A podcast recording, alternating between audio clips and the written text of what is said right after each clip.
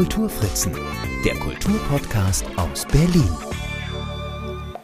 Hallo und herzlich willkommen bei meinem Berlin Kultur Podcast. Ich bin Marc Lepuna und das hier ist tatsächlich die 100. Folge. Seit der letzten sind leider schon ein paar Monate ins Land gegangen. Ich habe auch lange überlegt, was man zur 100. macht. Bügel ich einfach so drüber hinweg oder mache ich was anderes als sonst?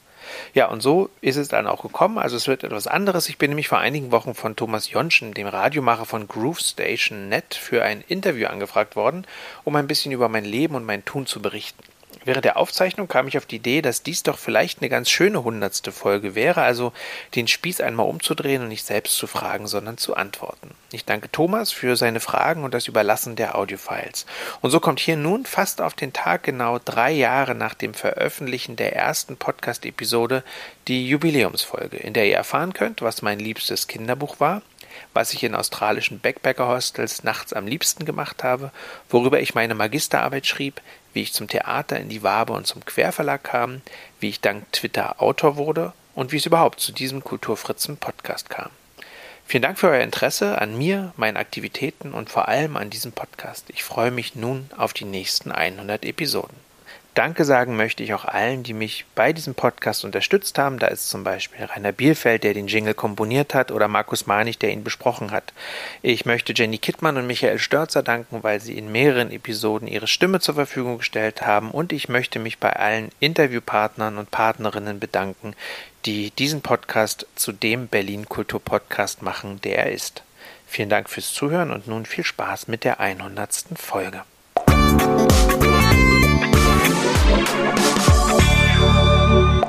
Ja, moin, moin, Mahlzeit, Mahlzeit und natürlich schönen guten Tag gewünscht zu einer weiteren Heimatkunde. Den Mann, den ich heute mit meinen vielen blöden Fragen quälen werde, den habt ihr ja jeden Monat immer her bei der monatlichen, allmonatlichen Vorschau-Sendung auf die Wabe. Heute geht's um die Wabe eher am Rande. Und heute geht's eher um Kunst und auch um die Kunst des Begrüßens. Tag, Marc. Ja, hallo, freut mich. Na, mal gucken, wie lange die Freude vorhält, das wisst ihr. Und dann tue ich ja immer so, als ob ich mich vorbereite und wird mal behaupten wollen, der guckt hier von meinen vielen Zetteln ab, du bist geboren im Januar 1978. Nicht in Berlin. Nee, ich bin in Greifswald geboren. Das ist auch schön.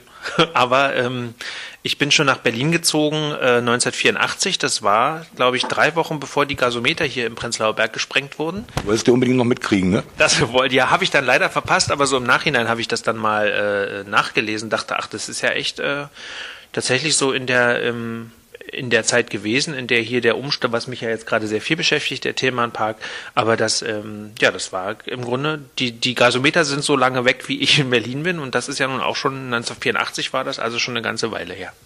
Rechne, rechne, rechne, 39 Jahre. Jawohl. Schön, wenn man schon Antworten auf nachher nicht gestellte Fragen bekommt, weil das wäre die nächste gewesen, wann du dann von Greifswald nach Berlin gekommen bist, über Umwege oder gleich direkt, hast du ja mehr oder minder schon beantwortet. Du wirst die Entscheidung kaum selber getroffen haben. Richtig, ähm, meine, mein Vater hat in, äh, in Greifswald studiert und dann einen Job in Berlin bekommen. Und dementsprechend war dann irgendwie klar, dass wir dann nach Berlin ziehen. Ja, so, so einfach ist es. Und das war bei mir tatsächlich so, dass es, äh, ich war gerade mit dem Kindergarten fertig und stand eh kurz vor der Einschulung und deswegen ging das ging das ganz gut und äh, ja, dann bin ich äh, eingeschult worden 1984 in die Alex Wedding Grundschule. Oh, und, äh, POS, Polytechnische Oberschule. So. Die natürlich nicht im Wedding lag? Nee, sondern auch nicht am Alexanderplatz, sondern in Friedrichshain in der Singerstraße. Ähm, und Alex Wedding war ja die sozialistische Kinderbuchautorin, zu der ich dann auch schon mal eine Podcast-Folge gemacht habe, die eines meiner liebsten Kinderbücher geschrieben hat, was vielleicht auch nur deshalb eins meiner liebsten Kinderbücher ist, weil ich eben auf dieser Schule war, sonst hätte ich es vielleicht gar nicht gekannt. Aber für uns war es dann auch Schullektüre, Edo und Unku, 1931 erschienen.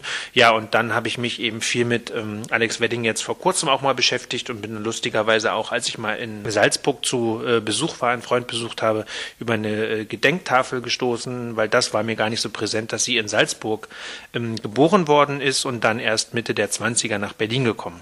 Guck an, Singerstraße, da hatte ich mal einen Onkel zu wohnen und ich habe auch noch mitgekriegt, wie sie da gegenüber den Hochhäusern die alten Wohnungen weggebombt, nicht weggebombt, weggesprengt haben und da sind ja auch ein paar Szenen von Paul und Paula entstanden, wenn ich mich nicht irre.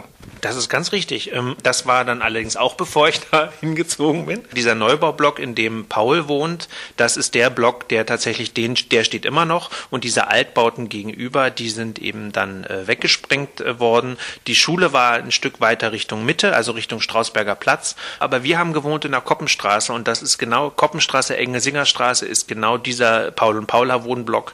Äh, von daher ist das für mich ein schönes Stichwort gerade, weil ähm, ja mich hat das dann auch natürlich sehr interessiert interessiert, äh, darüber mal ein bisschen was nachzuforschen und habe mich dann in den ganzen Zuge mal beschäftigt mit dieser Neubauplanung von, von Friedrichshain. Das war schon auch sehr interessant, weil da wirklich viel weggesprengt wurde. Und wenn jemand zum Beispiel äh, Volker Kutscher, der nasse Fisch, ähm, gelesen hat, den ersten Teil von diesem Babylon Berlin, das spielt ja ganz viel genau dort am ähm, jetzt dann Ostbahnhof und Küstriner Bahnhof. Der Küstriner Bahnhof war da, wo jetzt das neue Deutschland steht, das Gebäude von Deutschland. Das war früher eben auch ein, ein Bahnhof, der dann zu der Zeit äh, schon stillgelegt war. Aber diese ganzen Gleise dahinter, das ist also diese Showdown-Geschichte und das war eine sehr, muss in den 20ern eine sehr verrufene äh, Gegend gewesen sein mit einer hohen Kriminalitätsrate und diese ganzen Altbauten, von denen du erzählst, die sind genau, die sind dann in den 60ern, 70ern weggesprengt worden und durch diese typischen WBS 70 Platten ersetzt worden.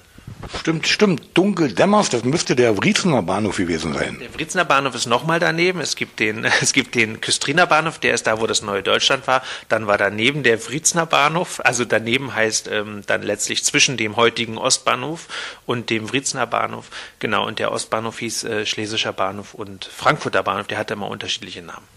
Zum Glück äh, bin ich ja kein geborener Berliner, sonst wäre es ein bisschen peinlich für mich gewesen. Und äh, war quasi deine spätere Laufbahn schon vorgezeichnet mit Sachen Kunst in so einem prominenten Viertel zu wohnen bei Frau Domröse und Herrn Glatzeder quasi? Ja, also vielleicht war das das, ja, keine Ahnung, glaube ich eher nicht, aber tatsächlich ist da mein, ähm, finde ich das so toll, wie dann jetzt so in heutig, also mein, mein Interesse für Geschichte war schon immer sehr groß und für Literatur und gerade so Berlin-Geschichte hat mich schon immer fasziniert und das begleitet mich ja äh, bis heute, dieses, dieses Thema und wenn ich dann, wenn ich das dann noch so an meine Biografie anknüpfen kann, ist es natürlich besonders schön und deshalb war das für mich irgendwann, stand das mal auf der Tagesordnung, sich auch mit Friedrichshain zu beschäftigen. Ähm, da muss ich mal gucken, wie ich hier in meinem halbwegs vorhandenen Konzept weiterkomme. Du hast ja auch äh, einige Kalender veröffentlicht mit Berliner Geschichte. Dazu kommen wir wahrscheinlich später, weil 2019 hast du damit angefangen, oder? Ganz genau. Erschöpfende, ausführliche Antwort. So, dann muss ich eben springen von der Alex Wedding POS über die EOS wahrscheinlich? Nee, da war dann schon äh, Mauerfall. Äh, ich bin dann auf ein ganz normales Gymnasium gegangen, aber das war tatsächlich auch dort in der Andreasstraße, Ecke ähm, Ecke Singerstraße, äh, Koppenstraße, das war so diese Gegend. Ähm, da steht das Andreas-Gymnasium, das war die Friedrich-Engels POS damals in den ähm, 1800, Quatsch, in, in, in der Zeit der DDR. Jetzt war ich abgelenkt vom Telefon. Ich dachte, ich hätte es ausgeschaltet. Ähm, genau, und ähm, da habe ich dann mein Abitur gemacht äh, auf dem Andreas-Gymnasium. Also das ist eben dort am früheren Andreasplatz, den es so in der Form, wie er früher war, gar nicht mehr gibt. Aber ich schweife immer ins Historische ab. genau. Ähm, und da war für dich schon klar, du hast ja schon erzählt, was so deine Lieblingsfächer waren.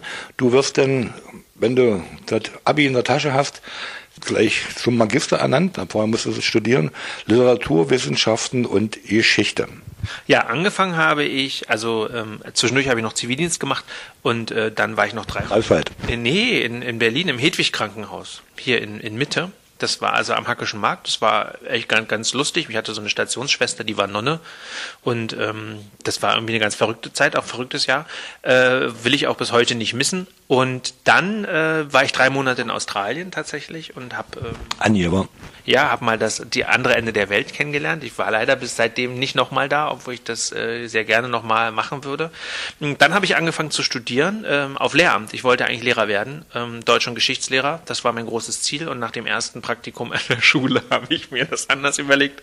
Und dann dachte ich, vielleicht strebst du so eine wissenschaftliche Karriere an. Das fand ich dann irgendwie auch ganz interessant und habe dann aber gemerkt, dass ich eigentlich mich gar nicht so intensiv mit dann Texten auf so eine wissenschaftliche Art beschäftigen will, sondern lieber auf eine kreative Art. Und so bin ich dann dann vom Lehramt weg und von der Wissenschaft weg hin zur Kunst. Ja, weise Entscheidung, zumindest vom Lehramt wegzukommen.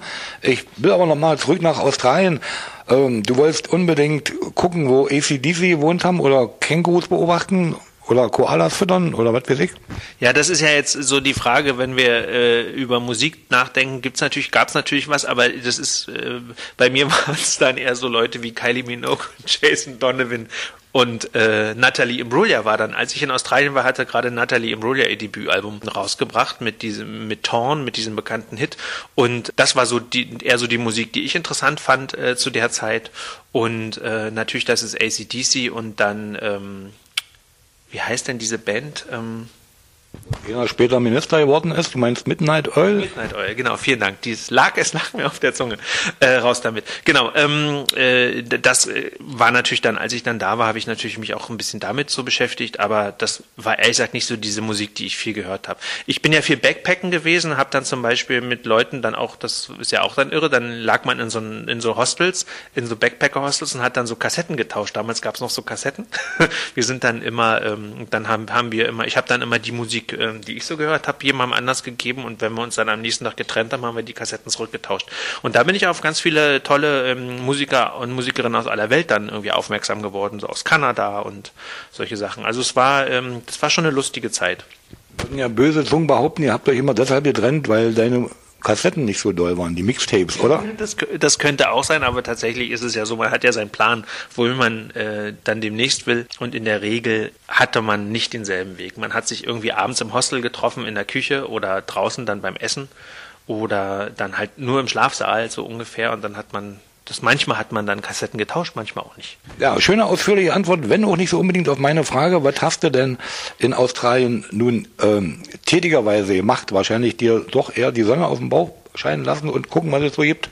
Ja, ich hatte kein so ein Work-and-Travel-Ding oder so. Das war äh, gar nicht mein Plan. Ehrlich gesagt habe ich das Geld, was, äh, was ich im Abi zum Abitur bekommen habe und was ich vorher so ein bisschen gespart habe, dann da auf den Kopf gekloppt und bin drei Monate vor allem umhergereist. Aber der Grund, warum ich dahin war, war, ich hatte über viele Jahre eine Brieffreundin in Australien und der Anlass war eigentlich, sie zu besuchen. Und das habe ich auch gemacht und dann äh, ja, hatte ich da so eine Homebase, wo ich immer wieder hin bin und bin dann von da dann äh, durch nicht durch ganz Australien, aber ich habe so den Südosten habe ich so mitgenommen, Sydney, Canberra, am Uluru war ich auch und Tasmanien fand ich als Insel ganz spannend, das habe ich auch gemacht. Das war dann quasi die ähm, Warm-up-Phase, die Chill-out-Phase fürs Studium. Ja, und dann habe ich relativ intensiv studiert. Ähm, auch relativ schnell war das so mein Ziel, zumindest am Anfang hatte man ja so, so einen gewissen Ehrgeiz. Das ließ dann ehrlich gesagt so ein bisschen nach, damit ganz, ganz schnell fertig zu werden, als dann die Entscheidung auch war, dass ich nicht mehr Lehrer werden möchte. Und ich habe ja dann nicht nur in Berlin studiert, sondern bin ja dann für ein Semester auch nach Wien gegangen in, mit so einem Erasmus-Stipendium und war dann in Wien und das war 2002 im, äh, im Sommersemester und da habe ich ja die endgültige Liebe zum Theater entdeckt, weil wo kann man das besser als in Wien, wenn man irgendwie dann noch als Student die Möglichkeit hat, das war gerade die Euro-Umstellung und ich hatte es dann noch relativ einfach. Ich musste alles immer nur mal zwei nehmen, um ungefähr zu wissen, was das in D-Mark gekostet hat. Die mussten immer alles mal 14,7 nehmen, für die war das relativ kompliziert. Aber ich saß dann halt ähm, für, ich glaube, umgerechnet waren das mal so, also es waren so sechs Mark, so drei Euro, konnte man dann so Stehplatzkarten oder so Studententickets bekommen und ich war im Schnitt glaube ich, alle drei Tage in irgendeinem Theater, also vom Burgtheater angefangen bis hin zu den Independent- äh, und Off-Theatern, habe ich mir irgendwie alles angeschaut und danach war irgendwie klar, ich will Theater machen. Zum Theater kommen wir auch später. Wir wollen ja erstmal so den Werdegang abfeiern.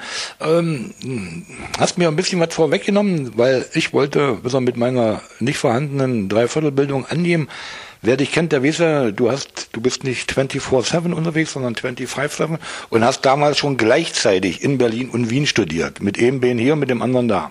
Also zumindest habe ich das, das stimmt so halbwegs, weil natürlich man in Wien dann noch Seminararbeiten schreiben musste für, für die, für die, für die Berlin, ähm, für die Berlin-Seminare vom, vom Vorsemester. Also insofern ja, und ich bin dann eben nach Berlin zurück, habe dann, wollte dann fertig studieren, eigentlich relativ schnell, aber dann bin ich ja in München gelandet, weil ich dann äh, unbedingt ein Theaterpraktikum machen wollte und war dann am Volkstheater in München. Das war dann im Sommer 2002 und bin ähm, dort habe ich ein Praktikum gemacht bei der Eröffnungsinszenierung von Christian Stückel, der damals das Theater neu übernommen hatte. Und in der Neuübernahme, das war dann mein Glück, muss man sagen, in der Neuübernahme von dem äh, Theater hatte er noch nicht alle Stellen besetzt und dann war für genau ein Jahr lang noch eine Regieassistentenstelle frei. Und aufgrund meines äh, wahrscheinlich hervorragenden Hospitationsleistung, ja, ähm, hat er mich dann gefragt, ob ich nicht diese Regieassistentenstelle machen will, weil der, der eigentlich vorgesehen war, der wurde mit seinem Studium auch nicht fertig und brauchte noch ein Jahr länger, so dass eben für eine für ein Jahr diese Stelle vakant war. Und dann habe ich sofort gesagt, ich glaube, dann unterbreche ich mein Studium jetzt einfach mal für ein Jahr und diese Chance lasse ich mir jetzt nicht entgehen. Und dann war ich ein Jahr lang in München am Volkstheater Regieassistent. Ich habe ja immer zu allem eine Meinung und so nichts eine Ahnung. Äh, Regieassistenz ist ja vor der Bühne. Auf die Bühne wolltest du nicht. Nee, auf die Bühne wollte ich irgendwie nie, weil ich da sehe ich schon äh, das Talent, äh, das braucht ein Talent und äh, auch eine, eine Lust, äh, glaube ich, am am Rollenspielen. Das hat mich nie interessiert. Mittlerweile bin ich ganz gern mal auf der Bühne, aber nur als ich selber.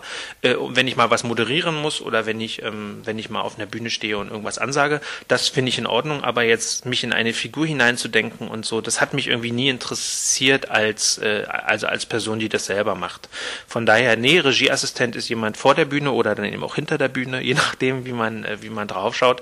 Mm, die Berufsbezeichnung oder das Berufsbild ist im Grunde, dass man dem Regisseur oder der Regisseurin, dem man zugewiesen ist, ähm, bei dem Stück eben assistiert. Und so ein Bindeglied ist zwischen dem künstlerischen Team der Produktion, also des Stücks, was gerade gemacht wird, und letztlich dem Haus, also in äh, Zusammenarbeit mit den Gewerken, dass man mit der Kostümabteilung, Maskenabteilung, Schreinerei und so eben und den äh, Bühnenarbeitern einfach im Kontakt bleibt, dass die Proben reibungslos laufen und dann letztlich ähm, macht man dann nach der Premiere die Vorstellungsbetreuung. Und das war eine schöne Sache. Und in der Zeit habe ich halt immer gedacht, ich wäre Dramaturg, das war dann irgendwie plötzlich so mein Ding, mm, bis ich dann auch gemerkt habe, dass ich doch lieber selber will und ähm, ja, und dann wurde es dann, das war dann das Ziel, irgendwann Regie zu führen. Also Regieassistenz ist wesentlich mehr als Kaffee kochen für den oder die Regisseure. Absolut, ja. Also ich glaube, das machen ja in der Regel die Hospitanten, wenn man welche hat. Ähm, und das musste, ich muss mir aber auch sagen, meine Liebe, äh, damals dann war sie ja in der ersten Produktion war sie ja noch meine äh, Regieassistentin in der Produktion, wo ich hospitiert habe, die hat mich nie nur Kaffee kochen lassen. Und das war halt, glaube ich, ganz toll, weil ich glaube, das kann einem es auch verleiden. Und ähm, bei Susi, Susi Weber hieß sie, sie habe ich mir immer zum Vorbild genommen, wenn ich später selber dann mal Hospitanten hatte in Produktion, wo ich Assistent war, äh, dass ich immer gesagt habe, äh, ihr müsst mehr machen als nur Kaffee kochen. Und habe immer versucht, auch so verantwortungsvolle Aufgaben zu übertragen. Also nicht nur Kaffee, sondern auch Kaffee komplett quasi. Ähm, da ich dich ja, ja livehaftig am Mikro habe, sage ich mir, Magisterstudium, da musstest du eine Magisterarbeit schreiben. Ja, ich habe eine Magisterarbeit geschrieben und die habe ich aber lustigerweise erst fünf Jahre nach Studienende geschrieben, weil dann ja die Theaterarbeiten kamen. Also vielleicht um das kurz zu, zu vervollständigen: Ich bin dann, ich habe dann fertig studiert, ich hatte alle Prüfungen gemacht und das einzige, was noch offen war, war diese Magisterarbeit. Und da gab es in der FU äh, gab es ein Loch in der Prüfungsordnung, dass wer alle Prüfungen gemacht hat, hat dann bis an sein Lebensende quasi Zeit, die Magisterarbeit zu machen. Und dann bin ich eben 2005 nach Aachen, war dann drei Jahre dort Regieassistent am Haus, habe dort meine ersten Inszenierungen gemacht gemacht, bin dann 2008 zurück, habe dann 2009 ähm, ein Künstlerstipendium gehabt, habe dann die ersten Regieerfahrungen gemacht und solche Sachen äh, äh dann äh, als freier Regisseur. Und dann ähm, kriegte ich irgendwann einen Brief, ob ich nicht Lust hätte, die, diese Magisterarbeit noch zu schreiben, weil ähm, die ich habe dann mit der Frau dann telefoniert vom Prüfungsbüro in der, so die hat halt noch so ein Hängeregister voll, den wollte sie das wollte sie gerne mal loswerden mit diesen ganzen äh, Magisterleichen, die sozusagen noch nicht fertig waren und ich hatte dann dann gerade ein halbes Jahr lang tatsächlich keinen großen Job, keine großen Aufträge und habe gesagt, jetzt glaube ich, schließe ich dieses Studium ab. Und dann habe ich beschlossen, ich äh, schließe das Studium ab und dann habe ich eine Magisterarbeit geschrieben über den Heimatbegriff bei Josef Ponten. Ja, will ich ja überhaupt nicht wissen, wie der Heimatbegriff bei Josef Ponten aussah.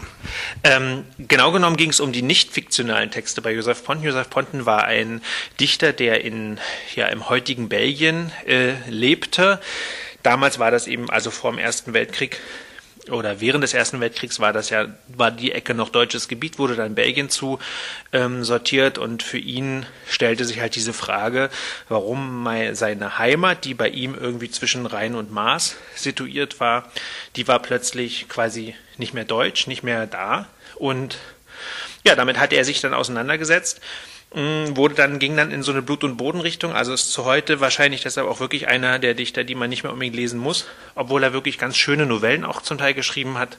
Mm, ein, einer der vergessenen Dichter oder Schriftsteller dieser Zeit. Bekannt wurde er aber vor allem über seine Reiseberichte und wenn er dann in Griechenland unterwegs war, hat er zum Beispiel sehr viel immer die griechische Landschaft mit der deutschen Landschaft verglichen und für ihn ist die Landschaft eben wirklich ähm, etwas oder sein Heimatbegriff war vor allem ein nicht politischer, sondern einer, der sich eben an Kultur und Natur orientiert hat. So könnte man es vielleicht sagen. Und diese Magisterarbeit ist natürlich auf allgemeines Wohlwollen gestoßen. Na, zumindest gab es eine Note, mit der ich zufrieden war. Eins plus? Nee, äh, im Gegenteil. Aber so eine, wo ich dachte, naja, immerhin, ich habe trotzdem einen Abschluss. Äh, und ähm, ja, ich hatte zudem mal eine Seminararbeit schon geschrieben äh, im Hauptstudium damals eben. Und dann habe ich das irgendwie sechs Jahre später halt wieder vorgeholt als also den Dichter halt und ich wollte ehrlich gesagt was machen über jemanden, über den einfach bisher nicht viel gemacht wurde und da als ich 2011 das schrieb, gab es zum Beispiel von dem noch gar keinen Wikipedia-Eintrag. Der existierte quasi nicht in der Literaturwissenschaft auch und das fand ich damals zumindest so halbwegs interessant, auch natürlich, weil ich nicht so viel Sekundärliteratur über ihn äh, vergleichen wollte und hatte dann mit dem Heimatbegriff in der Definition von Heimat eh genug zu tun, so dass ich dann den Teil, der um Ponten ging, relativ kurz halten konnte. Aber das ist jetzt wirklich sehr speziell. Auf jeden Fall, äh, wie gesagt, heute kennt ihn keiner mehr. Ich glaube, es ist nicht ein Buch von ihm mehr lieferbar. Ich habe irgendwie in den 60er, 70er Jahren nochmal in so alten Büchern nochmal so mm, eine Weihnachtsgeschichte von ihm gefunden. Aber seine Bücher selber, die kriegt man, das war auch ganz praktisch, die hat man, habe ich alle für einen Euro irgendwie äh, bei Ebay damals ähm, mir zusammengesammelt, damit ich irgendwie Material hatte. Die liegen jetzt bei mir aber auch im Keller. Die ganzen äh, Theaterstationen von dir, die kann man ein kann man und noch viel, viel mehr auf deiner eigenen Heimatseite nachlesen. Wir kommen erstmal zur Werbung. Ja, meine eigene Heimatseite, die dringend überarbeitet werden muss, weil sie irgendwie auch noch ein bisschen 2012 ist. Tatsächlich so vom Look äh, ist www.lepuna.de. Da habe ich vor allem meine Inszenierungen verzeichnet. Da kann man eben gucken, was ich gemacht habe und wo ich das gemacht habe. Ja, das ist so ein bisschen der Schwerpunkt. Und was auch schon ein bisschen aufscheint, ist der äh, ganze Kulturmanagement-Bereich, der mich ja heute wesentlich stärker beschäftigt als äh, damals noch. Theater war quasi deine erste Liebe und hast du heute noch Liebschaften, dass du ab und zu mal inszenierst? Ich glaube schon. Ja, äh, tatsächlich schaffe ich das neben der äh, Arbeit so, wie ich mir das wünschen würde, nicht. Ich müsste eigentlich mich hier für sechs bis acht Wochen einfach rausziehen, unbezahlten Urlaub nehmen, irgendwo hingehen, inszenieren, dann wieder zurückkommen. Und, aber das ist natürlich bei dem, äh, bei dem Job, den ich habe, gar nicht möglich so in, in der Richtung.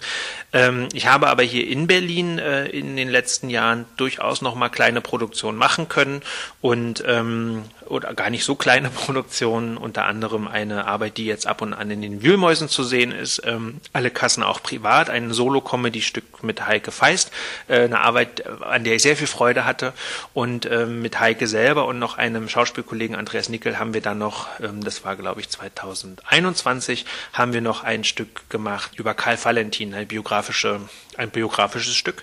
Mm, das sind so die Sachen, die, wo ich dann sage, das schaffe ich nebenbei, wenn das in Berlin stattfindet, aber es ist sehr kraftraubend und eigentlich ja äh, so nebenbei gar nicht zu machen. Was ich jetzt manchmal mache, ist zum Beispiel, ähm, hatte ich jetzt vor kurzem hier in der Wabe, hatte ich einen äh, Liederabend von Jenny Kittmann und Jenny hatte mich zum Beispiel gebeten, ob es nicht möglich ist, dass ich mal drauf schaue und dann haben wir so ein bisschen ein bisschen szenisch gearbeitet auch, also so ganz aus den Augen möchte ich es auch irgendwie nicht verlieren.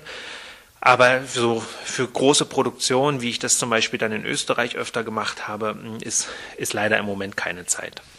Da darf ich doch Klein Fritzchen nicht verstehen als wie ich, dann machst du eben ein freies, freies, freies Theater hier an der Wabe, dann hast du dein eigenes Haus und kannst arbeiten, wann und wie du willst. Ja, das ist leider nicht mein Auftrag. Ähm, die Wabe ist, ähm, das, ähm, wenn wir schon an dem Punkt sind, ist ja eine kommunale Kultureinrichtung. Unser Kulturauftrag ist ja vor allem, dass wir hier Musik anbieten und das ist mir auch ganz wichtig und von daher passt das nicht so ganz zusammen und ich bin auch immer wirklich dabei und es fällt mir manchmal ganz schwer bei den Filmprojekten, auch wirklich sorgsam zu trennen, weil, wie gesagt, wir haben eine öffentliche äh, Kultureinrichtung von der Kommune mit bestimmten Aufträgen versehen. Und das ist meine Arbeit, die mache ich 40 Stunden im in der Woche und ähm, alle anderen Projekte versuche ich eben davon stark auch abzutrennen. Also ich brauche diese Abgrenzung auch für mich im Kopf, dass man eben gucken muss, bin aber mein ganzes Leben eigentlich schon so, dass sowieso immer alles miteinander so im Fluss ist und ich nehme natürlich auch Wahrarbeit mit nach Hause und manchmal nehme ich auch ein bisschen äh, andere und freie Projekte hier so mit gedanklich mit ins Haus und in die Arbeitszeit und dann gleicht sich das aber alles in Summe äh, letztlich dann doch wieder aus. Da bleiben wir doch gleich beim Thema zu dem, woher dich die meisten Leute und Leutinnen und Leute außen kennen werden, behaupte ich einfach mal zur Wabe. Wie war das damals? Halb zog sie ihn, halb sank er hin oder wie? Wie ich hier angefangen habe, meinst du? Ähm, ja. Nicht nur wie, sondern auch warum.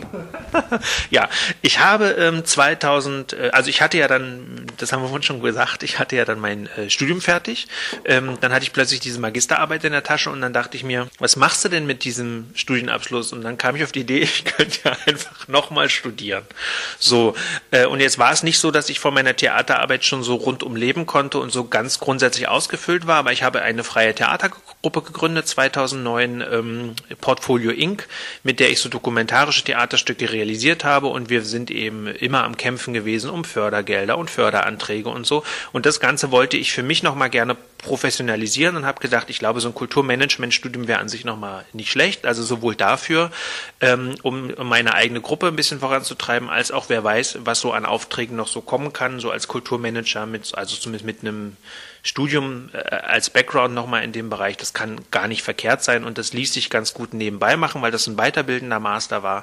War zwar auch ein Vollzeitstudium, aber da hatte ich mir dann, das war eben ganz gut ausbedungen, dass ich eben noch inszenieren darf nebenher weshalb ich dann auch ein Semester dann mal ausgesetzt habe. Und also so ein bisschen komplizierte Sache, aber letztlich äh, war, war, hatte ich dann dieses Studium in der Tasche, habe parallel hier immer am Theater unterm Dach äh, inszeniert. Das war, das ist so mein Leib- und Magentheater gewesen. Ich habe eine Produktion in der Regel im Jahr hier gemacht ähm, seit 2010 und dann ähm, war 2016 wurde plötzlich die Stelle für die Wabe ausgeschrieben und dann habe ich gedacht, das wäre doch jetzt eigentlich eine ganz schöne Chance, mich da mal zu bewerben. A, um das mal so ein bisschen zu trainieren, wie das so ist, in so eine Bewerbung zu gehen. Und grundsätzlich fand ich das schon interessant, auch jetzt mal so ein Haus für mich zu haben und mal wirklich eine Programmgestaltung zu machen und mal so intensiv in so eine Arbeit zu gehen. Und das Spannende fand ich an der Wabe, dass die von der Größe her so ein Ort war, also äh, von der personellen Größe auch, äh, wo ganz viel von dem, was mich interessiert, auch zusammenfiel, weil es war ja nicht nur die Programmgestaltung und hier Intendant spielen sozusagen, sondern es war ganz klar, du musst auch das ganze Marketing machen nebenbei, da gibt's einfach kein Personal für, das heißt, das musst du noch zusätzlich mitmachen mm, und das fand ich eben ganz reizvoll, weil diese ganze Social-Media-Geschichte und mit Marketing umgehen, das hat mich eben dann auch schon in der Zeit sehr, sehr interessiert. Grundsätzlich war mal mein Gedanke, äh, aber natürlich über diese, über die Wahl Brave dann letztlich ins Theater unterm Dach hochzugehen, weil wenn die Leiterin, die einfach ein paar Jahre später in Rente äh, gegangen äh, wäre, war natürlich der Gedanke, wenn ich dann vielleicht schon mal hier bin, dann ist es äh, ein leichtes, dann vielleicht den Job zu wechseln und dort rüber zu hüpfen und dann der Theaterleiter zu werden. Und als es dann soweit war, habe ich aber gemerkt, dass ich hier unten in der Wabe noch gar nicht fertig bin. Ich glaube, dass es einfach hier so viel Spannendes noch zu tun gibt und zu machen gibt und ich auch gerade diese Liebe zur Musik ja neu entdeckt habe und auch ganz froh war, dass ich ja eigentlich hier einen Job habe, der mir so ein bisschen fern ist, weil ich bin ja selber gar kein Musiker. Mm, aber ich glaube, das war auch das, was sie damals hier gesucht haben. Jemand, der so ein bisschen äh, out of the box denkt und hier nicht so ganz klassisch nur so ein Konzertprogramm durchzieht, sondern eben guckt, wie kann man das Kulturhaus hier an sich weiterentwickeln. Und ähm, ja, dann habe ich mich gar nicht mehr oben äh, auf die Stelle beworben äh, und das Interesse angemeldet, da hochzuwandern, sondern wollte dann hier bleiben und bin sehr froh um meinen neuen Kollegen, der jetzt seit äh, über einem Jahr das Theater da oben leitet, weil der einen guten neuen Blick hat und das, glaube ich, auch perfekt weiterentwickeln wird. Weise Entscheidung und äh, du hast gesagt, du bist noch lange nicht fertig. Das stimmt wohl. Ich sage auch nichts zum großen Barbebuch. Ja, das große Warenbuch soll ja, das ist der Plan und äh, mit, Publikationen kenne ich mich ja mittlerweile auch so ein bisschen aus. Ähm, das große Warenbuch soll jetzt, so ist der Plan, zum 40-jährigen Jubiläum sein. Das wäre dann 2026, also der Themapark und das Kulturareal hier wurde ja alles 1986 eröffnet und so wäre 2026 ein schöner Anlass, ähm, ein Buch zu machen, wo man mal die 40 Jahre äh, Musikgeschichte hier am Haus reflektiert oder Kulturhausgeschichte, wenn man so möchte. Und das denn wahrscheinlich auch in neuem Gewande, oder? Wenn wir Glück haben, ja, das ist noch eine, eine, eine gute Frage, wie die Sanierungsarbeiten äh, voranschreiten. Es gibt ja äh, große Pläne gibt es und die äh, Sanierungszeiträume verschieben sich aber stets nach hinten, so dass es momentan noch keinen Ort gibt, an dem man sagt, ähm, es wird anfangen. Aber ich denke mal, dass wir vielleicht jetzt 2024 mit der Sanierung beginnen und das da ist unser Klavierstummer, den lasse ich mal eben kurz rein. Habt ihr dann einen anderen Spielort? Ja, das wissen wir noch nicht so genau. Das hängt ein bisschen natürlich jetzt davon ab, wann es jetzt endlich losgeht und inwiefern. Und es gibt mehrere Optionen. Die eine ist, dass die Wabe in zwei Etappen saniert wird und der Rosengarten, was die momentan die Probebühne fürs Theater ist, vielleicht sogar fertig ist. Das ist der andere Gebäudeteil. Und dann wir sozusagen nur rüberziehen müssen in einen kleineren Raum dann für ein paar Wochen oder Monate, je nachdem, wie lange das dann hier dauert, ist eine Option. Die andere Option ist, dass wir wandern durch den Bezirk. Und die dritte Option ist, dass wir eine feste Spielstätte woanders kriegen, die wir uns ausstatten dann für den Zeitraum. Das ist noch offen. Für ein paar Wochen oder Monate. Du bist ja optimistisch. Ja, ich weiß, ich bin immer optimistisch.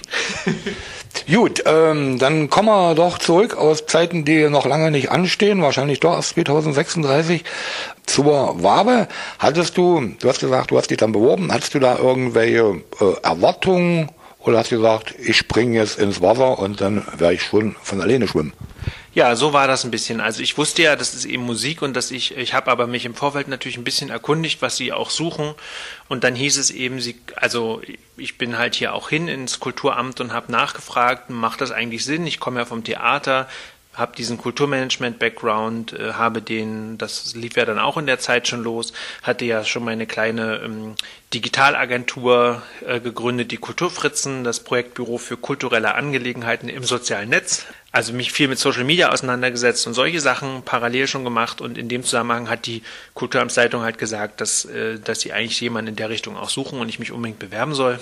Und das habe ich dann eben auch gemacht. Durchaus auch ganz offen gesagt, dass ich eigentlich jetzt kein Musikexperte bin. Und sie haben aber damals auch gesagt, sie suchen eigentlich jemanden, der eben das Kulturhaus nochmal in diesem Sinne als Kulturhaus auch begreift und auch Richtung Stadt eben öffnet und eben nochmal genau guckt, dass es eben nicht nur Musik ist. Wir natürlich auch nicht Sprechtheater machen, weil das macht einfach das Theater unterm Dach oben und so, aber dass man eben äh, formatoffener denkt und den Raum noch mal ein bisschen neu begreift und ja, und das habe ich dann, glaube ich, auch äh, in der ähm, Bewerbung dann oder im Vorstellungsgespräch ganz gut dargelegt, also so wie ich mir das so ein bisschen so vorgestellt habe, äh, mit, mit bestimmten Formaten, die ich dann auch äh, versucht habe zu initiieren. Und ähm, so, dann habe ich den Zuschlag bekommen. Und dann, ich weiß noch, den habe ich bekommen, als ich äh, auf Rügen war. Ich war gerade auf dem Baumwipfelfahrt Rügen. Da kriegte ich einen Anruf, dass ich es geworden bin. Das war sehr schön.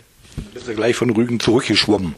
Nein, das, der öffentliche, ich wusste aber auch, öffentlicher Dienst dauert langsam. Also wenn ich zurückkomme, ist der Vertrag sowieso noch nicht da. Das hat dann auch ein paar Monate gedauert, bis ich ihn dann unterschriftsreif vorliegen hatte. Aber zumindest hatte ich dann die Gewissheit und der Urlaub war auf jeden Fall äh, noch besser, als er sowieso war. Und hattest du in der Anfangszeit so ein bisschen äh, Probleme, dass der Motor getuckert hat oder bist du gleich von 0 auf 101? Na, das Gute war ja, dass meine Vorgängerin, mit der hatte ich ja tatsächlich, äh, das war nicht so gut. Ich hatte mit ihr wirklich nur eine sehr, sehr kurze Übergangszeit von zwei Stunden, wo sie mir einmal kurz gesagt hat, wie das hier so läuft. Und ähm, dann hatte ich von ihr aber drei Monate Programm noch geschenkt bekommen. Also, dass es einen gewissen Vorlauf gibt, den braucht es ja auch. Und so konnte ich natürlich das machen und ich hatte allen Künstlern und Künstlerinnen, die bei ihr aufgetreten sind, auch angeboten oder über sie ausrichten lassen. Wer hier nochmal auftreten will, kann sich auf jeden Fall weiter melden. Ich will nicht das Programm Programm von 0 auf 100 neu stricken, sondern wir äh, wollen die Kontinuität fortsetzen und über kurz oder lang werden sich natürlich ein paar neue Schwerpunkte ähm, bilden. Und so ist es ja auch. Nun war die Wabe schon immer ein Jazzspielort, aber den, den Fokus habe ich, glaube ich, ein bisschen stärker in den Blick genommen. Ich habe auch, glaube ich, die äh, Musikergeneration verjüngt. Also bei uns sind einfach viele jüngere Musiker da. Ich gehe tendenziell ein bisschen weg von dem sehr starken Rock äh, und Pop-Programm. Also das mache ich nicht ganz so viel, Rock und Metal. Und was meine Vorgängerin eben auch viel im Programm hatte, das habe ich so ein bisschen rausgenommen. Ist also jetzt ein bisschen ein ruhigerer Ort geworden, vielleicht auch so musikalisch. Aber ich habe eben natürlich ganz viele Sachen auch übernommen und es gibt Musiker, die vorher hier aufgetreten sind, die nach wie vor hier einmal im Jahr äh, ihr Programm machen können oder ihr Konzert geben können. Also da bin ich äh, mir durchaus auch der wichtigen Historie dieses Ortes und der Geschichte dieses Ortes äh, auch bewusst. Und das ist mir ganz klar, dass ich das nicht wegdenken will, sondern das nutzen, um es dann weiterzuentwickeln. Ja, Metal braucht ja nun überhaupt keiner, hätte ich bald gesagt, sage ich auch. Und ähm, du hast ja ein paar Inventarnummern übernommen, Tanzhaus zum Beispiel, und hast aber auch eigene kreiert. Ja, ähm, das kam dann so ein bisschen in, in Kombination mit, äh, mit in den Gesprächen mit Musikern und Musikerinnen, äh, dass man so bestimmte Sachen dann initiiert hat oder gesagt hat, hey, wie wäre es denn, wenn? Und so ist zum Beispiel mit dem äh, Musiker Arno Zillmer eine Open-Mic-Reihe entstanden, die jetzt äh, schon fünf Jahre läuft. Ähm, ich habe Swing-Nächte äh, regelmäßig im Programm, vielleicht so mit Rainer Bierfeld, äh, der seine Begegnungen, also sein musikalisches Talkformat bei uns ähm, im Programm hat. Das sind so ein paar Sachen, die ich äh, neu installiert habe, weil ich das schon auch wichtig finde, dass es so ein paar Ankerpunkte gibt, die immer wieder kommen. Ja, und ähm, ansonsten ist aber natürlich der Hauptbestandteil immer noch dieses Musiker, Musikerinnen, Bands kommen und machen hier ihr Konzert, sie bringen ihre Fans mit und so ist eigentlich die Idee dieses, dieses Konzerthauses oder dieses Veranstaltungsortes eben so viele Zielgruppen wie möglich zu erreichen und eben so vielen Musikern und Musikerinnen wie möglich eine Plattform zu geben, vor allem jenen, die vielleicht auch entweder genau einen Ort in dieser Größe suchen oder die auf dem freien Markt bei den kommerziellen äh, Veranstaltungshütten äh, und, und, und, und Clubs vielleicht keine Möglichkeit haben, weil sie nicht kommerziell genug äh, in ihrer Musik sind. Stichwort Jazz, Stichwort neue Musik. Mm, das sind eben so Punkte, wo ich dann gesagt habe, das ist aber dann gut, dass wir das im Programm haben, weil einfach gerade hier zum Beispiel in Prenzlauer Berg oder in ganz Pankow gibt es eigentlich keinen Jazzspielort mehr. Und deswegen habe ich gedacht, dann versuchen wir das auch aufzufangen. Und das Gute ist, dass es, dass ich viele junge Jazzmusiker und Musikerinnen habe. Fabian Mantwill, Markus Ehrlich, ähm, um nur zwei jetzt zu nennen, Anna Magolina, die auch eine Swing-Reihe äh, bei uns hat, eine, eine quartalsweise. Das sind eben Leute, die jetzt alle noch mal ein paar Jahre jünger sind als ich. Also wirklich eine junge Generation, die sich aber durchaus eben dem alten Jazz auch verschrieben haben, gleichzeitig aber eben auch gucken, dass sie ihn neu interpretieren. Und äh, Fabian Mantwill ja auch als deutsche Jazzpreisträgerin äh, natürlich ganz neue Akzente setzt und äh, Jazz auch nochmal komplett neu denkt. Das ist mir halt alles wichtig, so, so einen Leuten eben auch eine Plattform zu geben, gerade hier auch ähm, in diesem Bezirk, in dem einfach der Jazz viel zu kurz kommt das Clubsterben geht ja munter weiter. Inzwischen gibt es, glaube ich, in Berlin mehr Clubs, die geschlossen haben oder Veranstaltungsläden, als die, die noch off sind, auch wenn da ab und zu mal ein neuer hinzukommt. Kommen wir doch zur Größe von der Wabe. Da gibt's ja mehrere Möglichkeiten. Und ich habe ja gelernt, das gibt Veranstaltungen, die sind eingestuhlt und dann gibt es welche, die sind ausgestuhlt. Also ausgestuhlt wahrscheinlich 300, oder? Ja, also wenn wir gar keine Stühle drin haben, dürfen offiziell bis zu 400 rein, aber ehrlich gesagt ist bei 300 wirklich schon sehr gut voll. Ähm, aber bis zu 400 würden dann offiziell reingehen und wenn wir Stühle drin haben, gibt es einfach diverse Bestuhlungsmöglichkeiten und äh, ich mag am liebsten tatsächlich diese Varieté-Bestuhlung, also Tische mit Stühlen und dann sind wir, bewegen wir uns zwischen ähm, 50 und 120 Plätzen, also je nachdem, wie wir bestuhlen, wie großzügig wir das bestuhlen und wir haben aber auch die Möglichkeit, insgesamt bis zu 230 Stühle reinzustellen, weil so viel haben wir. Mehr würde auch nicht tatsächlich nicht reinpassen. Das machen wir dann bei äh, Musikern wie, äh, wie Bettina Wegner zum Beispiel, wo klar ist, wenn die kommen, dann sind 200, äh, dann sind 200 Plätze auch weg. Bettina Wegner und Carsten Treuke zum Beispiel. Da bestimmen wir dann eben so oder bei bestimmten Theater, Musical Aufführungen, die wir auch ab und an im Programm haben, wo es dann äh, gut verkauft ist, ähm, wo wir dann sagen können, da gehen wir dann auf so eine Theater- oder Konzertbestuhlung. Und die Stühle müssen ja auch rein und wieder rausgetragen werden. Das machen sie ja auch nicht von alleine. Und äh, ich behaupte einfach mal, die Wabe schnurrt unter deiner Leitung und hast dir gesagt, naja, ich habe aber noch ein paar mehr Stunden am Tage übrig. Was mache ich denn da? Ich schreibe, ich mache Kalender. Ja, äh, so, so, so, so diverse Sachen kommen so dazu. Manches ist ein bisschen übernommen aus vorherigen Zeiten. Ähm, ich habe zum Beispiel als Kulturfritze, also 2015 die Kulturfritzen gegründet, habe dann äh, für den Querverlag äh, angefangen, da ein bisschen das digitale Marketing zu machen und bin mittlerweile über, ja, über die Jahre dann so fest dort drin im Team, dass ich mittlerweile äh, Mitgesellschafter bin vom Querverlag. Das finde ich ganz schön. Also vielleicht für alle, die den Verlag nicht kennen, das ist ein der erste ähm, schwul-lesbischer Verlag, also gewesen, der in Deutschland gegründet wurde, also ein Verlag, der gesagt hat, wir sind da paritätisch unterwegs und wir machen Programm sowohl als auch. In, in, in, und mittlerweile deckt aber natürlich der Verlag auch die gesamten Farben des Regenbogens ab. Ja, aber versucht immer noch so, so eine Gleichgewicht zu halten, eben zwischen, wie soll ich sagen, vielleicht für Bücher, die eher für die Männer interessant sind und Bücher, die eher für die Frauen interessant sind. Aber äh, wir freuen uns natürlich auch, wenn das über die Zielgruppe an sich hinausgeht und haben natürlich auch mittlerweile Sachen im Programm, die, wie ich finde, standardmäßig oder auch maßgeblich sein sollten äh, für äh, nicht nur für Schwule, Lesben und Queers, sondern eben auch für den heterosexuellen Markt, was aber für das, für das Buch oder für kleine Verlage gar nicht so, ähm, so leicht ist, überhaupt wahrgenommen zu werden, weil einfach dann mittlerweile auch die großen Verlage das Thema für sich entdeckt haben. Es war 1995, als der Verlag gegründet wurde, ähm, gab es im Grunde in Deutschland so eine Art von Verlag nicht. Und da war der Wunsch eben da, so einen Verlag wirklich zu machen. Und die Idee war eigentlich, ihn so lange zu machen, bis es nicht mehr nötig ist. Jetzt ist das natürlich die Frage, muss man eben ein bisschen gucken, ähm, wie, wie man sich jetzt positioniert in so einem Markt, wo ja das Thema jetzt relativ äh, viel und offen diskutiert wird und eben auch ähm, große und bekannte Verlage solche Publikationen mit im, im, im Boot haben, wo man da jetzt noch irgendwie so eine, so eine Nische findet. Und da sind wir gerade so ein bisschen auf der Suche auch, wie wir uns da behaupten können können, gerade auch im äh, Zusammenhang äh, jetzt mit den gestiegenen Preisen vom Papier und so ist es für kleine Verlage gerade wahnsinnig schwer. Auch durch die erhöhten Energiekosten ist spürbar ein Einbruch im Buchmarkt auch zu verzeichnen. Das sagen alle großen wie kleinen Verlage, dass sie wirklich Schwierigkeiten haben.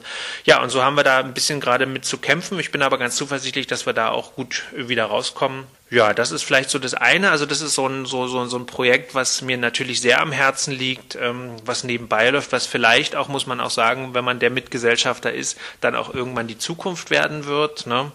Das ist die eine Sache. Und die andere Sache ist, dass ich, äh, weil du über die, äh, den Kalender erzählt hast, dass ich eine Zeit lang als Kulturfritze, da kam dann wieder mein Berlin-Interesse äh, so mit rein. Ich habe über mehrere Jahre jeden Tag auf Twitter auf dem Kulturfritzen-Account einen historischen Berlin-Fakt veröffentlicht. Und darüber ist der Elsengold Verlag auf mich aufmerksam geworden und hat gefragt, ob ich mir vorstellen könnte, einen Kalender zu machen. Und das gibt, Ding gibt es jetzt seit 2019, ein Berliner äh, Geschichtskalender, ist ein Wochenkalender, der hat also dann 53 Blätter, 52 bis 53 in der Regel 53, also ein Wochenkalender mit, ja, mit einem kurzen historischen Fakt, der dann so in 900 Zeichen beschrieben wird. Und das ist immer eine schöne Aufgabe. Und momentan sitze ich am 2024er Kalender, weil der ja dann schon im Mai, Juni erscheint. Du meinst schon Schriftzeichen und keine anderen? Ich meine Schriftzeichen ohne Leerzeichen sind es maximal 900, glaube ich, weil ein Bild muss auch noch auf die Seite. Genau. Äh, die, die, Texte sind von dir, die Fotos auch? Na, die Fotos werden, die suche ich äh, raus zusammen mit dem Verlag. Also in der Regel ähm, ähm, mache ich einen Vorschlag und dann gucken die natürlich in den großen Bildagenturen nach, was, äh, was gibt's da Passendes. Und ehrlich gesagt ist meine Lektorin Tanja, die ist so toll, die ähm, findet eigentlich immer Bilder, die noch besser dazu passen, als die, die ich so raussuche. Und so ist das eine ganz schöne Zusammenarbeit. Und dann haben wir eigentlich jetzt in den letzten Jahren immer ein sehr schönes Produkt gehabt. Es gab auch zwei Jahre lang einen Kalender zur deutschen Geschichte, der wurde dann aber nach zwei Jahren dann eingestellt. Das ist, glaube ich, so ein bisschen so ein Corona-Opfer, weil das war, der letzte Kalender hat sich quasi so gar nicht richtig gut verkaufen können, weil in einer Zeit lang ja die Buchhandlungen in ganz Deutschland dicht waren, nur in Berlin nicht. Und äh, der Berliner Kalender hat sich aber in der Zeit gut verkauft. Also das, man musste ihn sich, glaube ich, im Buchladen angucken und so ein bisschen durchblättern, um so ein Gefühl dafür zu kriegen, was man sich da an die Wand hängt.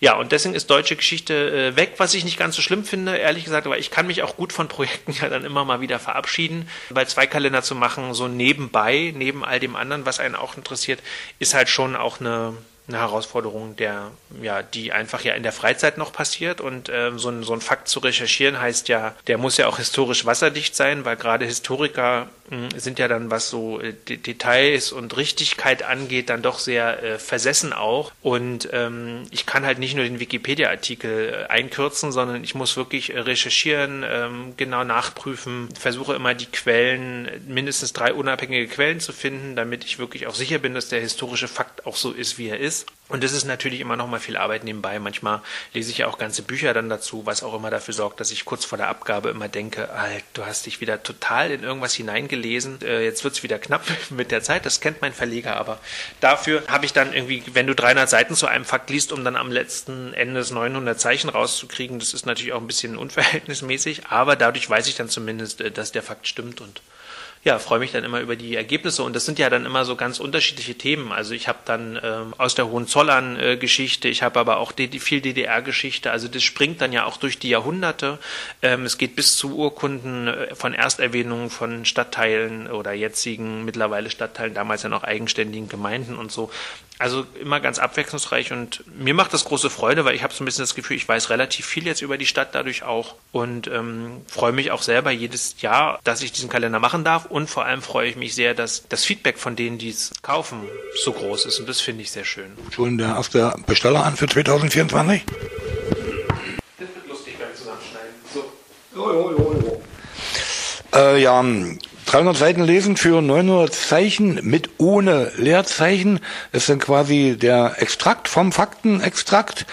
Und was man sich nicht an die Wand hängen kann, aber wer technisch versiert ist vielleicht auch, sind ja deine Radiogeschichten. Auch die, ja, und mein Podcast, genau. Das äh, war auch so eine Sache. Ich probiere einfach immer alles ganz gerne mal aus und dann ähm, gab es halt die Überlegung, dass ich doch mal eine Radiosendung machen will und ähm, das ist letztlich darüber gekommen, dass ich mal bei Rockradio eingeladen war in so einer Radiosendung bei Alex und dachte, ach, das ist ja interessant und so. Und auf einer Kanal und jeder darf, wenn er will. Dann habe ich nicht jeder. Nicht, na gut, aber man kann sich zumindest bewerben. Und ähm, dann habe ich ein Konzept geschrieben und das fanden die dann irgendwie auch ganz gut. Und das war dann so Januar 2020 oder so, als ich die erste Sendung äh, hatte. Und das hat mir großen Spaß gemacht. Und dann habe ich das jetzt, seitdem mache ich das monatlich und dann kam ja dann Corona und dann habe ich irgendwann auch gedacht, das ist ja so ein bisschen schade, dass diese Sendung, diese Radiosendungen dann so immer dann so verschwinden. Und ich als großer Freund des sozialen Netzes und des Digitalen finde es ja irgendwie gut, dass natürlich Sachen im Internet auch irgendwann dann mal so ein bisschen verpuffen, aber sie sind ja grundsätzlich noch da. Ja, also wenn man Instagram hat oder Facebook und so, wenn man ein bisschen sucht, findet man auch also ältere Sachen und freue mich dann eigentlich auch mal wieder. Ich freue mich auch immer wieder, wenn Facebook mich an erinnert, was ich vor zehn Jahren gemacht habe. Aber dann habe ich gedacht, es ist irgendwie eigentlich schade, diese ganzen Interviews, die man dann so führt, dass die so versumpfen und dann so weg sind. Und dann habe ich gedacht, mach doch mal einen Podcast. Das war dann tatsächlich am Anfang von Corona, wo ich dann auch angefangen habe, wie viele mal Podcasts zu hören. Und bis ich dann so begriffen habe, dass ein Podcast gar nicht nur immer dieses ist, zwei Leute labern ein bisschen dumm darüber, was man letzte Woche so macht, gemacht hat, sondern dass man eigentlich ist das ja dein Radio, was du selber machen kannst. Du darfst zwar keine Musik spielen wie in der GEMA, aber du hast zumindest die Möglichkeit ja zu erzählen, was du willst und du kannst ja das Format auch freigestalten. Das hat so ein bisschen gedauert, bis ich das kapiert habe. Und dann habe ich gedacht, ach, dann nehme ich doch einfach diese Interviews oder meine ganzen Interessen äh, an Berlin und ich schreibe ja auch für das Berliner Stadtmagazin Mein Viertel so Kulturtipps und ähm, Kiezspaziergänge und dachte, das sind doch alles eigentlich gute Möglichkeiten, das mal vielleicht nochmal äh, fürs Gehör aufzubereiten. Mm, und dann habe ich gedacht, ich mache mal so einen Podcast. Und den Kulturfritzen-Podcast, den gibt's jetzt seit Mai 2020. Ich habe 69 Wochen lang das jeden Sonntag äh, durchgezogen und seitdem mache ich noch so nach Bedarf, so, also ab und an. Und ja, jetzt sind ähm, 99 Folgen fertig. Ja, und die hundertste, das wird, äh, behaupte ich da oder wünsche mir zumindest, das wird kein allerlei, also da drei Minuten da und vier Minuten dort, sondern wieder eine schöne, lange, gepflegte 70, 80, 90 Minuten Podcast Sendung? Also ehrlich gedacht wollte ich dich nämlich fragen, ob ich nicht dieses Interview als hundertste Sendung versenden kann. Wenn du die Fragen rausschneidest, ja, ja, schon. Gut, dann mach ich das. Macht es.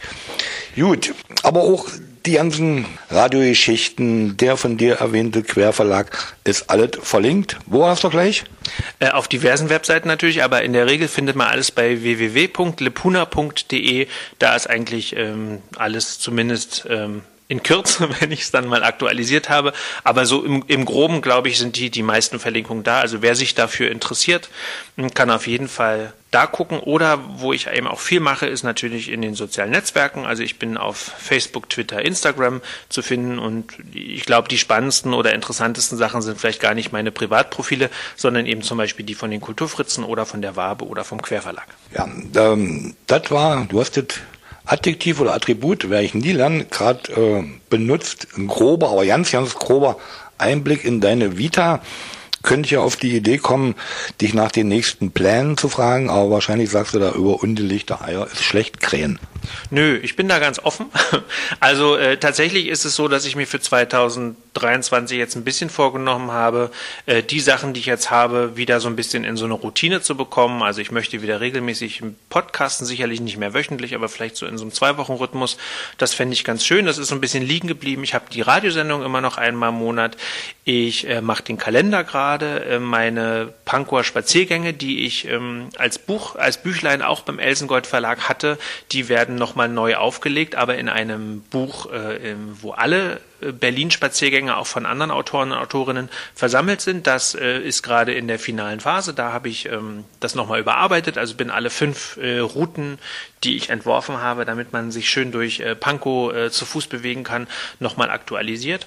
Das sind so, die, so ein bisschen diese Projekte und ansonsten, ich schreibe nach wie vor für das Stadtmagazin Mein Viertel. Viermal im Jahr erscheint das ja und dafür gibt's, da gibt's bei mir immer äh, Kulturtipps, Buchtipps das sind so die Sachen. Der Querverlag verlangt momentan auch ein bisschen viel Arbeit. Da habe ich gerade auch große Freude am Lektorieren von Büchern. Also ich gucke mal, dass ich zwei Bücher im Jahr, also pro Programm, wir haben ja ein Programm im Frühjahr, eins im Herbst, äh, immer ein Buch auch selber lektoriere, weil das so ein bisschen auch Arbeit ist, die ich ganz schön finde, so intensiv an so einen Text nochmal ranzugehen, den man nicht selber geschrieben hat. Ja, das äh, vielleicht so als grobes, aber so große neue Projekte an sich versuche ich gar nicht einzu gehen. Stattdessen habe ich selber für mich so ein bisschen gemerkt, dass mich das Digitale auch so ein bisschen nervt und alles, was so was so mit Social Media zu tun hat, da habe ich gemerkt, also hängt aber auch ein bisschen damit zusammen, dass einfach was Reichweiten angeht, Algorithmen angeht und so, dass das momentan alles wirklich eine schwierige Kiste ist. Und naja, durch dieses Twitter-Debakel mit Musk und so, wo man ja schon gar keine Lust mehr hat, auf Twitter zu sein, ja, bin ich so ein bisschen äh, abgegessen gerade so ein bisschen davon, habe aber entdeckt, dass Kreativsein ja tatsächlich auch mit den Händen ganz gut funktioniert.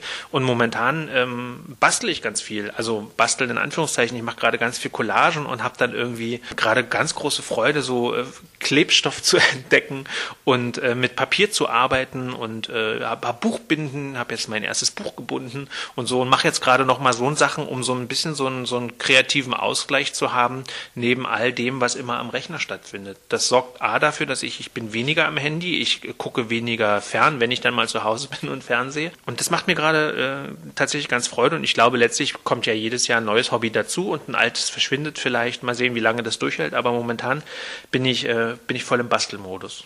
Siehst du, da ist es doch rund, du wirst dann auch das große Wabebuch selber binden. Das könnte tatsächlich sein, aber ob ich, das muss natürlich eine Auflage sein, die ich nicht mehr händisch bewältigen kann, wäre zumindest mein Wunsch, was das Wabebuch angeht. Aber vielleicht gestalte ich ja lauter Collagen dafür. Das wird schon, das wird schon. Das soll es für heute gewesen sein. Wir haben garantiert 95 Prozent der wichtigen Sachen vergessen. Aber du hast ja noch äh, andere Sachen zu tun, haben wir ja gerade gehört, als meine blöden Fragen klug zu beantworten. Dankeschön, Marc. Ja, vielen Dank. Ich habe äh, zu danken, weil das ist eine schöne Chance, einfach mal so Endlich mal ins Radio zu kommen, ne? Grob, grob durchs, durchs eigene Leben zu gehen. Ich bin ja immer sehr auch interessiert an den Geschichten von anderen Leuten. Mal so über seine eigene äh, zu reden, ist, jetzt weiß ich, wie sich das anfühlt. Das ist ganz schön, danke. Aber ganz grob. Gut, haben wir's, wa? Ja.